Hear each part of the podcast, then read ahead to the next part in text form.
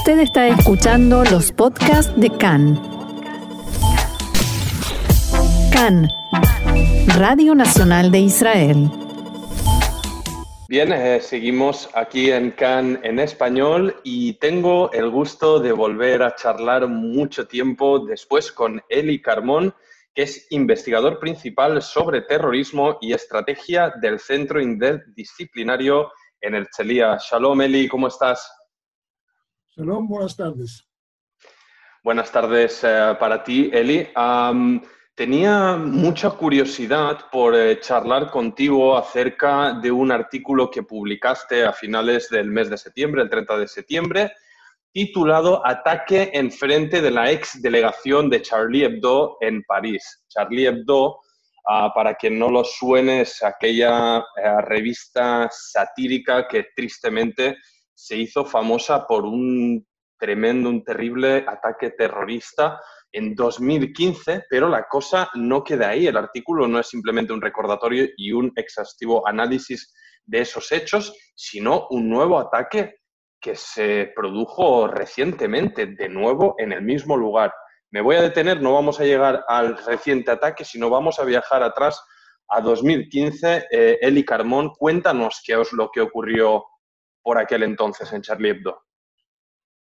Lo que pasó es que eh, el primer de septiembre se abrió finalmente, después de cinco años, el proceso de los eh, implicados en los grandes atentados de enero de 2015. Eh, los primeros grandes atentados en Francia y Bélgica de este año, el primero contra la digamos, el, edificio, eh, las oficinas de Charlie Hebdo, que publicó en 2012 caricaturas del profeta Mohammed. Esto era una, un atentado para eh, eh, venganza contra la, la, revista y sus editores y sus jornalistas. y también un otro atentado a un supermercado hebreo, Kasher, en Hiper Kasher de París. Eh, por dos, eh, dos eh, equipos separados. El primero, dos hermanos que fueron adestrados en los años 2011 en Yemen por Al-Qaeda en la península arábica y un ciudadano francés de origen de Mali, Koulibaly, que él era un poco extraño, no era claro para quién él eh, hacía este atentado, aunque se sabía que eh, los hermanos Huachi, que fueron responsables por el gran atentado, fueron con Koulibaly juntos en la prisión, se radicalizaron juntos en la prisión en los años 2010, 2012, 2013.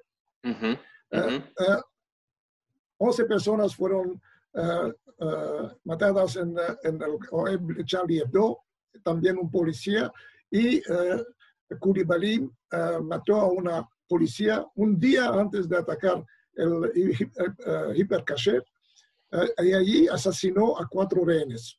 Uh, esto, estos atentados fueron muy importantes en la época, como dije, abrieron la época de los grandes atentados en Europa, principalmente en Francia y en Bélgica.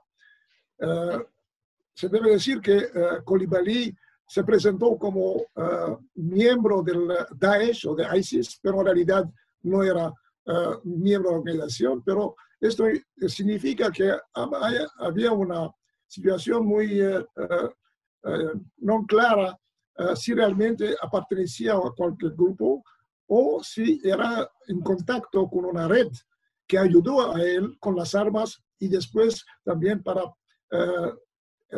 prender su eh, mujer, su esposa, que dejó Francia cinco días antes del atentado y eh, terminó como combatiente del, Daesh en eh, Siria. esto es el, el, fondo, el proceso, lo que pasó durante los primeros días del, proceso, Charlie Hebdo de nuevo publicó las caricaturas de Mohammed, que eran, y inmediatamente hubo una amenaza eh, eh, virtual eh, de Al-Qaeda para una venganza por esta publicación. Y de verdad el 25 de septiembre un joven de origen pakistaní que se presentaba como un joven de 18 años, pero resultó que era un inmigrante de 25 años y él con una macheta tentó, tentó matar a gente que pensaba que son miembros de la uh, Charlie Hebdo enfrente a los edificios, al edificio que fue, eh, fuera el edificio de la, del jornal, pero en realidad cambiaron de, de dirección para la seguridad de su personal. Y además, Eli, ah, es, ah, hay una curiosa coincidencia y a ver qué nos puedes destacar también al respecto. Porque si no ando equivocado leyendo tu análisis de los hechos, el juicio por los hechos de 2015, por los graves atentados de 2015, justo empezaba a principios de este septiembre de 2020 y este segundo ataque que mencionas tú ahora, de este solitario que, que atacó con cuchillo, que fue el 25 de septiembre, en respuesta, por lo que dices tú, por esta nueva publicación. Ah, ¿Es una extraña coincidencia? ¿Crees que tiene mucho que ver? No, es una coincidencia. Es claro que eh, Al-Qaeda tenía intención tal vez de provocar algo durante el proceso. Había 14 personas eh, que son procesadas, pero tres eh, se fueron para Siria y dos hermanos fueron eh, eh, combatientes del Daesh que murieron y la esposa de uh, el mariano, se fue, fue prisionera en un campo de refugiados en Siria, el Hol, famoso campo El Hol, y se huyó de ahí con 12 otras yihadistas franceses de origen francesa, probablemente a Idlib en Siria o en Turquía con apoyo de una infraestructura o de una red de eh, Al-Qaeda o de eh, Daesh. Eh, entonces, es una combinación tanto del aspecto de los atentados en Europa como la, la, suerte de los combatientes extranjeros, principalmente franceses en este caso, que se fueron para combatir en Siria e en Irak desde 2013-14 hasta 2017 y la nueva tal vez ola de atentados por este pakistaní que eh, eh, imitó en un cierto uh, senso los precedentes terroristas. Vaya, es una cuestión, este nuevo ataque, aunque fue de menor envergadura, obviamente, que el de 2015, un poco ah, hizo resucitar unos miedos que nunca, nunca se han desvanecido, por así decirlo. La amenaza terrorista en Europa por parte del yihadismo internacional, vemos que ah, sigue muy presente. ¿En qué punto lo analizas? Y en el caso concreto, Eli, centrémonos en Francia, un país que obviamente eh, lo ha vivido el fenómeno muy desde dentro y con mucha brutalidad. ¿Cómo se vive actualmente o cómo se respira tanto a nivel político como social cuando de, repente nuevamente y encima de donde estaba Charlie Hebdo vuelve a pasar lo mismo? Sí, eh, justamente hay varios eh, temas que ponen en conjunto los dos hechos. Lo que sabemos de la historia de los terroristas en 2015 y la historia de este nuevo inmigrante. Y justamente la ola de nuevos inmigrantes que vemos que no está eh, monitoreada, no hay información sobre una persona que dice son, estoy de 17, 16, 16, años, en realidad de 23 años, y eh, tiene eh, documentación falsa, y a un cierto momento eh, eh, se radicaliza probablemente por Internet y decide hacer este atentado. Esto es una de las amenazas eh, concretas y inmediatas que existen en Europa. la cosa muy interesante es que este pakistaní, joven pakistaní, y su padre, que habló con una ah, ah, red de televisión pakistaní, en presentar a su hijo como un mártir o un héroe, eh, son eh, seguidores de un imán eh, que es el jefe de una secta del Islam, Nawat al-Islam, que es considerada moderada, no como Al-Qaeda o Daesh. Entonces, en su vídeo, que no es realmente un vídeo para reclamar la responsabilidad, pero apare ahí como exaltado por los eventos y contra Charlie Hebdo. esta es una cosa muy importante para demostrar que incluso los, las sectas se llaman Barelvi en Pakistán, que son consideradas moderadas, son también muy peligrosas.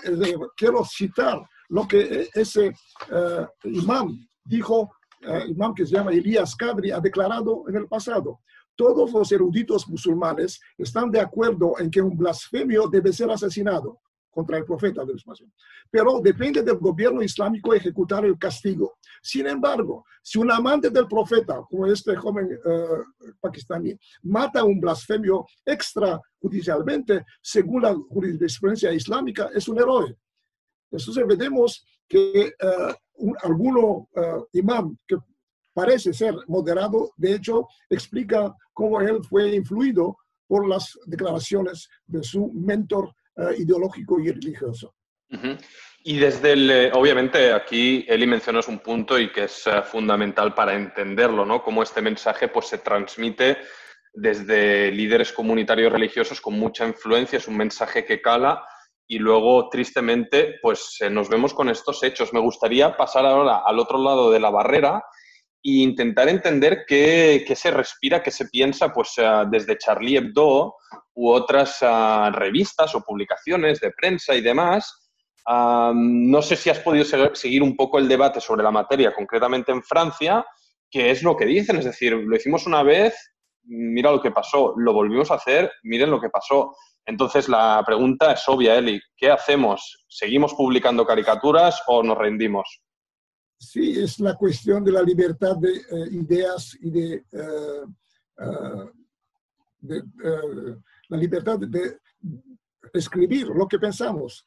hay en, en Europa, en Francia, artículos muy, decimos, muy fuertes contra la, la Iglesia católica, no solamente contra el Islam, pero solo los islamistas consideran los blasfemadores como eh, que deben ser eh, matados. Esto no puede ser aceptado. No se puede aceptar una, una uh, estrategia del uh, islamismo radical. Uh, pero, hay, pero, pero, en Francia que dice bueno. tal vez mejor no publicar, pero vimos que hubo otros motivos para hacer, hacer atentado. Por ejemplo, la Francia el régimen de Francia, el gobierno, ha decidido que el uh, hijab o el nakib no puede ser utilizado en uh, lugares públicos por las uh, mujeres musulmanas. Esto provocó también amenazas. y justamente el presidente Macron hizo un discurso muy interesante el de 2 de octubre, proponiendo algunas medidas y una ley que debe ser mucho más agresiva y asertiva contra los radicales, lo que llaman los separatistas islámicos radicales, porque ellos representan siempre uh, una amenaza porque están radicalizando los jóvenes uh, a través de las escuelas privadas, a través de las mezquitas donde toman la, el control por la fuerza y a través imanes que son importados del extranjero, del Medio Oriente, ya radicalizados, que no hablan francés y que influyen sobre los jóvenes musulmanes en Francia y en otros países de Europa. Y justamente eh, Macron, por la primera vez, está eh, tentando cambiar la estrategia eh, del gobierno francés exactamente un año después que hizo el mismo discurso, después del asesinato de cuatro policías uh, de la Unidad de Investigación, de Investigación, del Terrorismo en su cuartel por un otro policía uh, de origen musulmana que mató a sus colegas.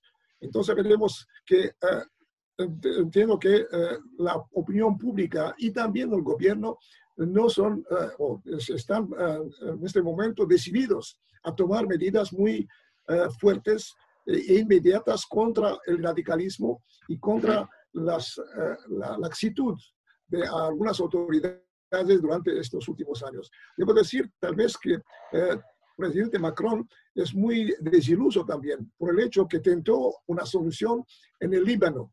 Uh, después de la crisis grave que uh, sabemos, la explosión que hubo en el puerto de Beirut en, 2000, en agosto de este año, intentó una mediación con las fuerzas políticas. Y quien saboteó, de hecho, fueron eh, muchos de los políticos eh, corruptos libaneses, pero principalmente Hezbollah. En un eh, discurso una semana atrás, Macron fue muy, muy crítico de Hezbollah por la primera vez, tal vez, de esta manera pública. sabemos que Hezbollah es una organización jihadista chiita, no es sunita como los pakistanes o los, otros que hicieron los atentados, pero también son, son eh, peligrosos y sabemos que tienen una historia de atentados por Irán, eh, en favor de Irán en los años 80 y también eh, dos años atrás tentando un grande atentado contra la oposición iraní en Francia. Entonces hay varias, en este contexto estratégico, eh, tanto eh, interno francés y también regional en el Mediterráneo del Este, la continuación de la guerra en, Siria, la radicalización eh, de algunas organizaciones tanto en Lima como en, Siria e Irak, esto produce una reacción política y estratégica del gobierno francés.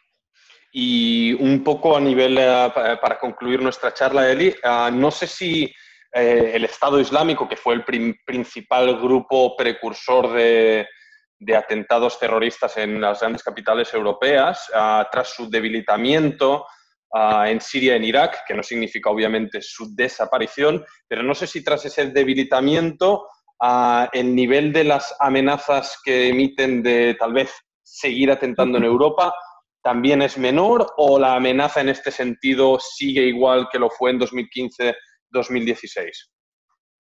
No, claro que no es igual por la destrucción eh, de esta infraestructura territorial muy importante. Ellos están combatiendo principalmente en eh, Irak y un poco en Siria, no mucho.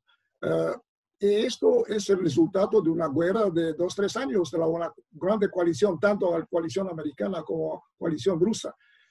hay muchísimos prisioneros en los campos en Irak y en Siria, incluso muchísimas mujeres radicalizadas con sus eh, niños que eh, ya fueron entrenados y eh, radicalizados en estos campos. Y esto representa una, una, amenaza para el futuro, pero para el momento no existe una, una amenaza mayor en Europa. Y vemos que justamente el atentado que hizo el pakistaní es muy primitivo, comparado con el atentado que hubo en 2015. Y la otra cosa es que eh, Al-Qaeda ahora, eh, paradoxalmente, es más fuerte que eh, ISIS o Daesh, porque la red que mandó de Europa, e incluso Francia e Inglaterra, en Siria los combatientes extranjeros, fue una red de Al-Qaeda que lo mandaron para combatir en las filas de Jabha el-Nusra, que era una facción de Al-Qaeda, todavía una facción o, otro nombre, Hayat Tahrir al-Sham. Entonces, Al-Qaeda tiene una red mucho más importante, eh, vieja, eh, y con experiencia en, en Francia. Y eh, ahora hay este combate entre Daesh por minds and hearts, para las mentes y para las corazones de los jóvenes musulmanes. Pues eh, interesantísimo, seguiremos eh, los desarrollos, esperemos obviamente que no triunfen en su cometido ni Al-Qaeda ni ninguna otra organización, estaremos pendientes y te agradezco muchísimo Eli Carmon, investigador principal sobre terrorismo y estrategia del Centro Interdisciplinario en el CELIA aquí en Israel. Toda Eli, será hasta la próxima. Gracias y Hak Hak Eli, Todaraba. Y nosotros seguimos adelante en CAN en español.